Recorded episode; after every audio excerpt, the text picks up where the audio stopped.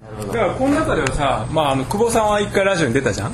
台湾に行った時ね台湾建築ツアーで、まあ、出たっていうことはさ少しはまあラジオ聞いてると思うんだけどさ。どう？その建築ラジオね。まあコルハウスじゃなくてもいいんだけど。いや建築系ラジオ全般のね感想でもいいよなんか、うん、そういうのでもいいからさ。なんかちょっとあの話してみなんか。いや南さん女性にはいえっと建築系ラジオは、まあ、あの目に留まったコンテンツとかをちょこちょこ聞いているんですけどあの私は2部の方ばっかり聞いていて1部はまあ聞いていないので。ほら見ろ じゃあ例えばさ目に留まったコンテンツどれ？どういうの？と、まあ、最初聞き始めたのはカリスマ。同じ女の子だしはい。あの建築やってる女の子の話が聞きたくて、まあ、カリスマをよく聞きましたあとはアーキソフィアとかポダイハードとかを聞いたりは。人気コーナーじゃん。はよく聞いてます。ということでやっぱり松尾の話は難しい。なんかそういうわけじゃない。難しいってかね松田君の話ってさすごいいいいい話をしてるんだと思うよ。内容のある。だけどそれとさそれをさ聞いてて1分で眠たくなるっていうこともあるわけじゃんいいこと話しててもね。だけどなんかこう眠たくならずにさくだらない話してるんだけどなんか面白いから聞くっていうかね。そういうとこをねそういうことでこうなんだこう建築を目指すこう若者のねこう底上げをこうするっていうかな。そういうことが俺は役割だと思ってるんだよね。だから五十嵐太郎さんだって秀才なんだけど天才なんだけどすごい分かりやすい言葉で分かりやすいコンテンツ作るから。まあそれはあれだな。今後の反省点だな。五十嵐さん反省ないの？何ですか？反省。五十嵐太郎の反反省省ですか？いや特にないよ忙しくてあんまりだんだん出なくなったっていうことですあね。あと収録中にき切れたとかそういうことなかったでした？うーんいや特に。なかった、うん。なんかタツのコールハウスの時ちょっと切れ気味だった？いやてか単にあの黙ってた。黙ってた。それは怒りの表れだね。まあまあそれはまあいいや。それ長くやってもあれだから。正君の反省点ってある？なんかまあ今今。今の話はもういいから、難しかったっていうのはいいから。それ以外に。それ以外。自分の話に集中しちゃってよメール読むの忘れちゃったとかメール メールはだから、えー、とテーマがある時にそのテーマと関係ないメールを、えーどのタイミングで読むかっていうのはまたちょっとああれじゃないですかテーマトークみたいな時に、えー読みにくかったってそれでちょっと遅れたのはありますね。でメールがちょっとあの読むのが遅れたっていうのはあります。あとはえーとまあ、僕自身としてはあの実はこれは、まあ、その話してるのと同時に、えー、と自分のホームページに関しては、えーまあ、ほとんどそのポッドキャストの配信も、えーまあ、自分でほとんどやってるんですね。でそうするとそのなんかタイミングが、えー一定間隔じゃなくなってきていて時々こうすごいいっぱい配信されたり時々こう間が空いちゃったりしてしまってそれなんか自分の忙しさも関連しちゃうんですけどもそれはなんとかしたいと思いつつなかなかできない。それはすごい反省です。まあその話には全然関係ないんだけどあの今ねちらっと「道の子」シリーズも面白かったと。あそうなの？うちのシリーズねあれあれあれやったよな。あれね盛り上がったねなんか。盛り上がったっていうかむちゃくちゃ。むちゃくちゃだったけど。うん。あの仙台にさ行ってなん何の時行ったんだっけ？あれはだからレクチャーしてもらった後にそうそう五十嵐さんに呼ばれて五十嵐潤さんもいて。そうそううん五十嵐潤さんもいてえーっと仙台にまあちょっと集結したのね。でえーっとまあいろいろ鈴木あかねさんとかさ、カリスマ。知ってるでしょ？あかねさん。あの辺収録したりいろいろやってて、その後飲み会でいろいろ道のくシリーズ収録したまああのねのね逆質問？逆？山田浩二への10の質問とか。俺への10の質問ってあったな、うん、そう。だからななんていうの？そうやってなんかこう飲み会のさわーわーのがやっぱり聞いてる人は面白いんだよね。そうなんだよね。うんだからやっぱり建築系ラジオの先がないとやっぱりダメなんだね。なんかね僕はね、はい。あの反省まあもちろん僕もね反省することあるんだけど南さんあんまないでし いやいやそんなのないんだけどね。あの一番僕自分でね自分で一番こう面白いうまくいったっていうか自分として一番手応えがあったのはあの山田さんのねあのダイハードポストボタンでね原宏の回あれはなんかあの杉山女学園大学の村上先生のところの研究室のあの学生がまあ出演してくれて宮崎さんとかいろいろね。そう。あれはね何も準備してなかったんだけど、まあ、聞いてくれてる学生もそうだし山田さんのねナビゲーションがうまかったからあれはすごくうまくいったと思ってるよね。あとこちらにも学生の皆さんがいるのでなんかぜひ感想を。聞いたことある人？なささっき行くって言ったよね。はい、えー、あ名前は？名前と肩書きと名前。えっと大同大学の山田研究室4年の伊藤啓太です。あの建築系ラジオはあの研究室で山田さんがこう流してるのをこう作業しながら聞くっていう感じで あの聞いているんですがあのあんまりこうしっかり聞いすいません失礼なんですけどあんまりしっかり聞いてるわけではないんですけどすごい内容としてはこうなんか僕みたいな難しい言葉はわかんないけど建築はすごい知りたいみたいなそういう学生にとってはなんかこう分かりやすくてフランクな感じの建築とは何かっていうのをなんか身近に感じられるようなものでやってくれたら嬉しいと思います。山田さんが研究室で流してるのってどういうコンテンツですかあの第2部。やっぱりさ、はい。やっぱりなんかあの松田君の話は難しい。いやあの僕。だってさ聞かせて。これ難しいなこれ。僕にとってはちょっとあの難しい言葉が多いですけど。ですねあちょっと武藤さん。武藤さん多分リスナーだから。武藤さん。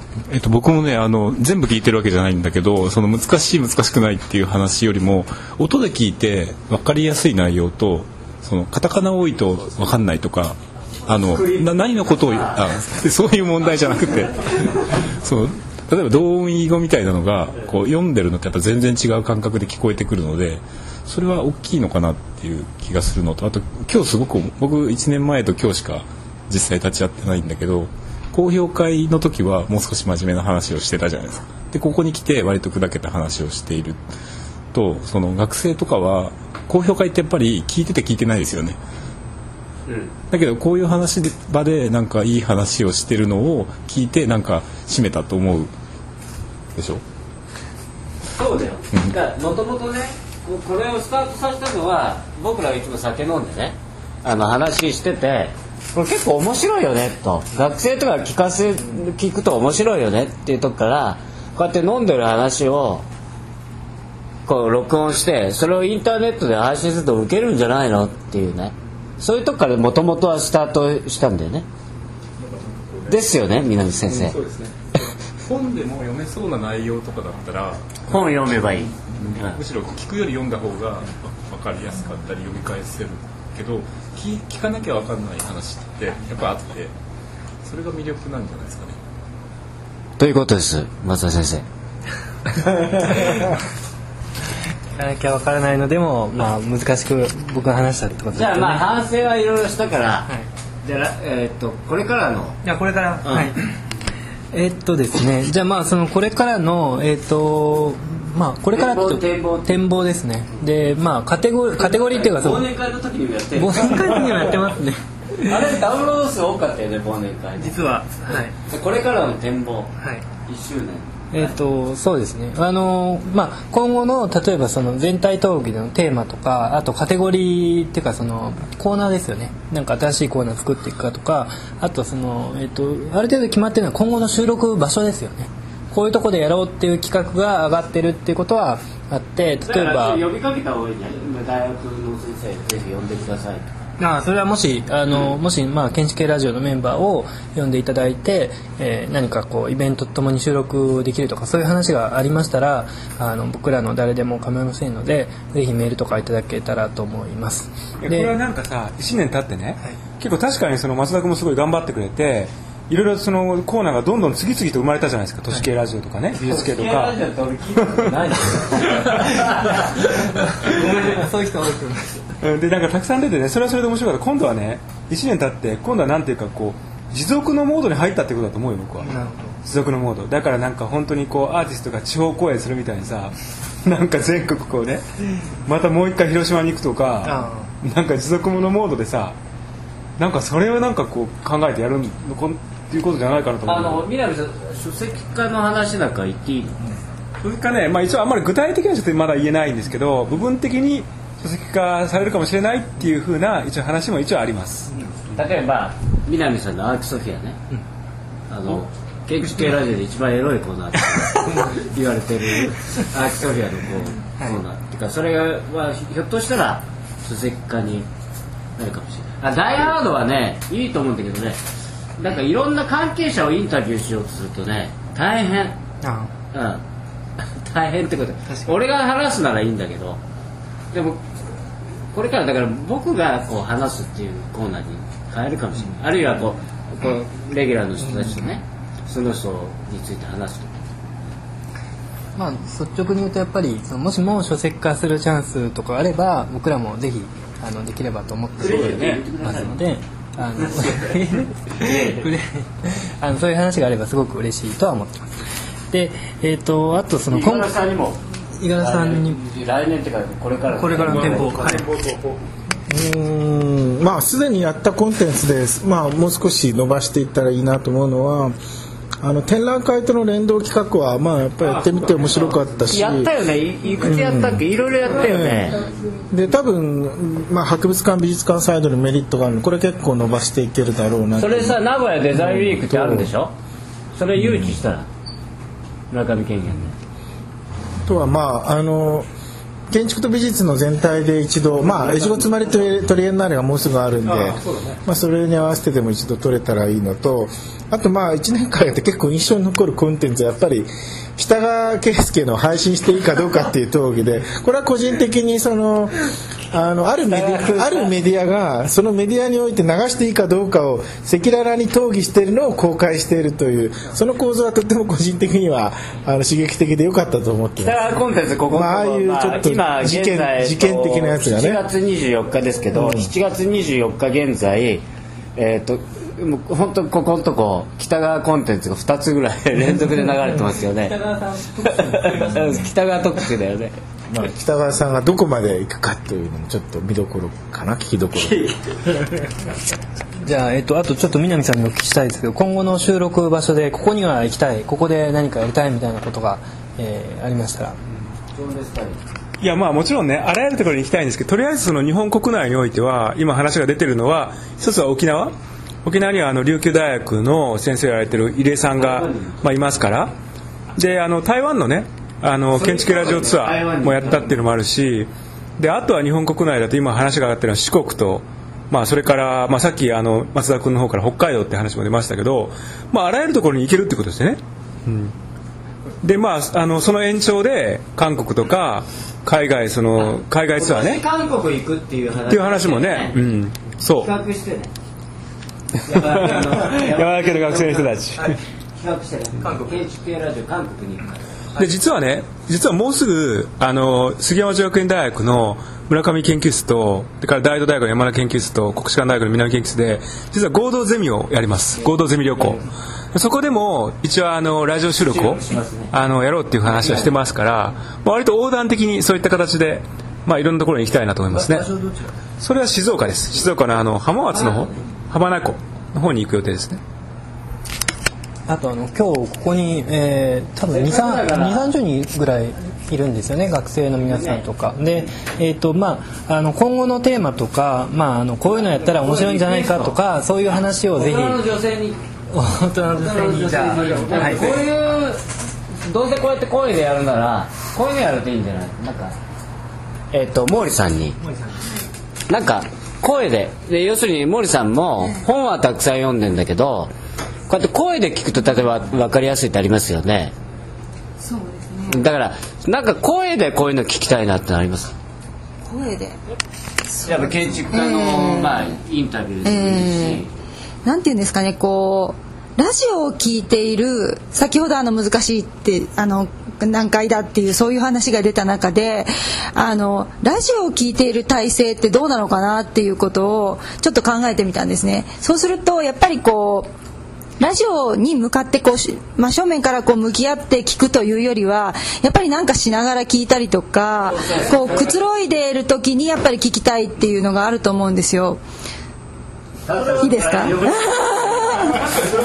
えー、そういうその何かしながらっていうえー、えー。片手間がいいんだ。もんえー、だからなんかやっぱりそういうところでこう一生懸命聞くんではなくてこうその中でできる空気感みたいなものがそこのその建築系ラジオの中にもあったらいいかななんていうふうに思いました。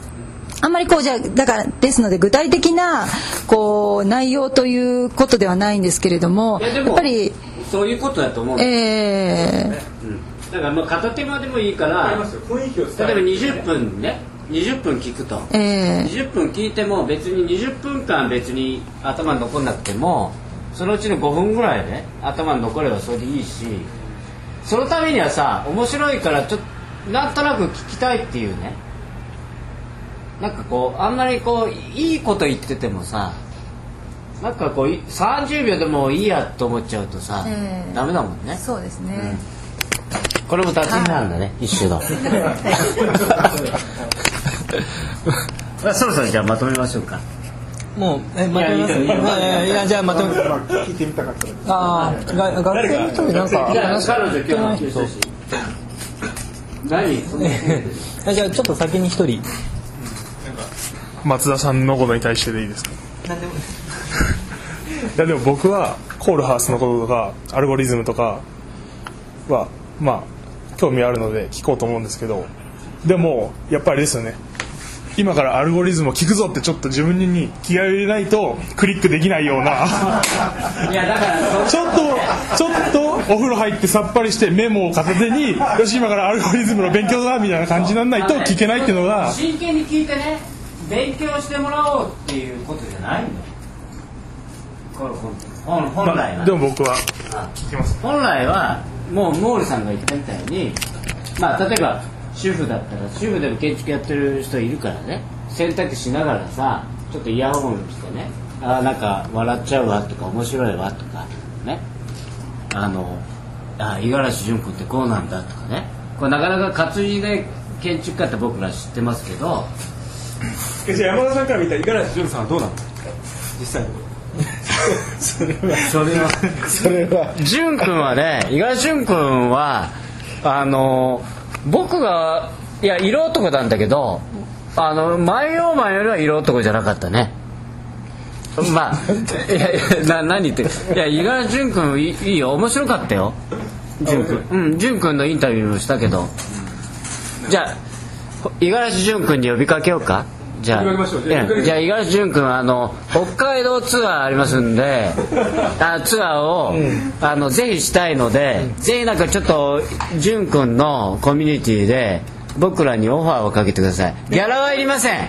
ギャラはいりませんのであの切符代だけ捻出してください。だからさこれさここでこれ今できると思ったって誰かに呼びかけるコーナー。地方といろんなねこれで五十嵐潤君は多分オファーするそう誰かに呼びかけるコーナーっていいんじゃない？なんかねメッセージ。はいじゃあ誰？なんかじゃあなんか言ってみ？はいどうぞ。感想。小村さんなんか一言。いやわかんないなんかなんか南さん自分にさ振られて無茶ぶりするなんて自分無茶ぶりするだって松坂だってさ僕からなんか渡されただけだもんじゃあまあそろそろさじゃあじゃ村上先生に締めてもらおうか村上先生に締めていただいて私ですかあのー実は僕これ初めて聞いたの結構最近ですあの10年間だったのはもう最近です。ええ。で初めて聞いたのがあー4ヶ月ぐらい前ですかね。でも結構長いですあそうですか。長い。リスナー。結構フル株ですよね。あのさっきから話出てるようにあのいろんないいとこがあると思うんですね。でもいつか終わってしまうんだろうなっていう なんか寂しい予感も漂ってるんですけどラジオっていうね。ラジオ宿命です。えーそういうのは終わるよ、ね。終わるけど、まあ、このコミュニティまあここからここからちょっとここからちょっと聞いてよ工事ね。はいはい。ね。はい。でもね、あのー僕のほら僕の話とか再生じゃないですか。持続可能性です。ですからあの南先生おっしゃったようにあの終わってもまた始まればいいんで。まあ起業しようこれでね。取ってそれはね山田浩二のねわがままなんですけど論文をこれで書くっていうのはちょっとまあそれも考えましょう。はい。まあ、とにかく、えー、と今、えー話してくれた村上先生は、えー、と一番新しい、えーメンバー準準メンバー準レギュラーでコーナーをね持ってもらって村上兄の建築系人生相談っていう素晴らしいコーナーを、うん、でえっ、と今7月24日現在1個配信されたんでね。で今後もねそれ続けていきたいと思うんで村上先生よろしくお願いします。次は山田浩いやちょっと。じゃあそろそろまあ時間もねあれだから締めようか。じゃあまああのーえっとこれでちょうど1周年ということで、えーかなりまあ僕も、えー僕自身は感慨深いものがあります。でまああの1周年ですけどこれからまた新しく、えーやっていくつもりででどんどん新しいコーナーとか実験的なこととかもやっていきたいですしそれからまああとやっぱりこの1周年1年振り返って僕自身はあのいろんな人の話を聞けたということがすごく大きいですしあのいろんな声もいただきましたしでいろんな人とこう出会うことができましたしで、まあ、そういうことであの新しいこう力を得てでまたそれをこういろんな人に、えーまあ、届けていければと思っています、えーまたこれからもあの頑張っていきたいと思いますので、えーまた建築系ラジオをよろしくお願いします、えーじゃあ皆さんどうもありがとうございました。ありがとうございました。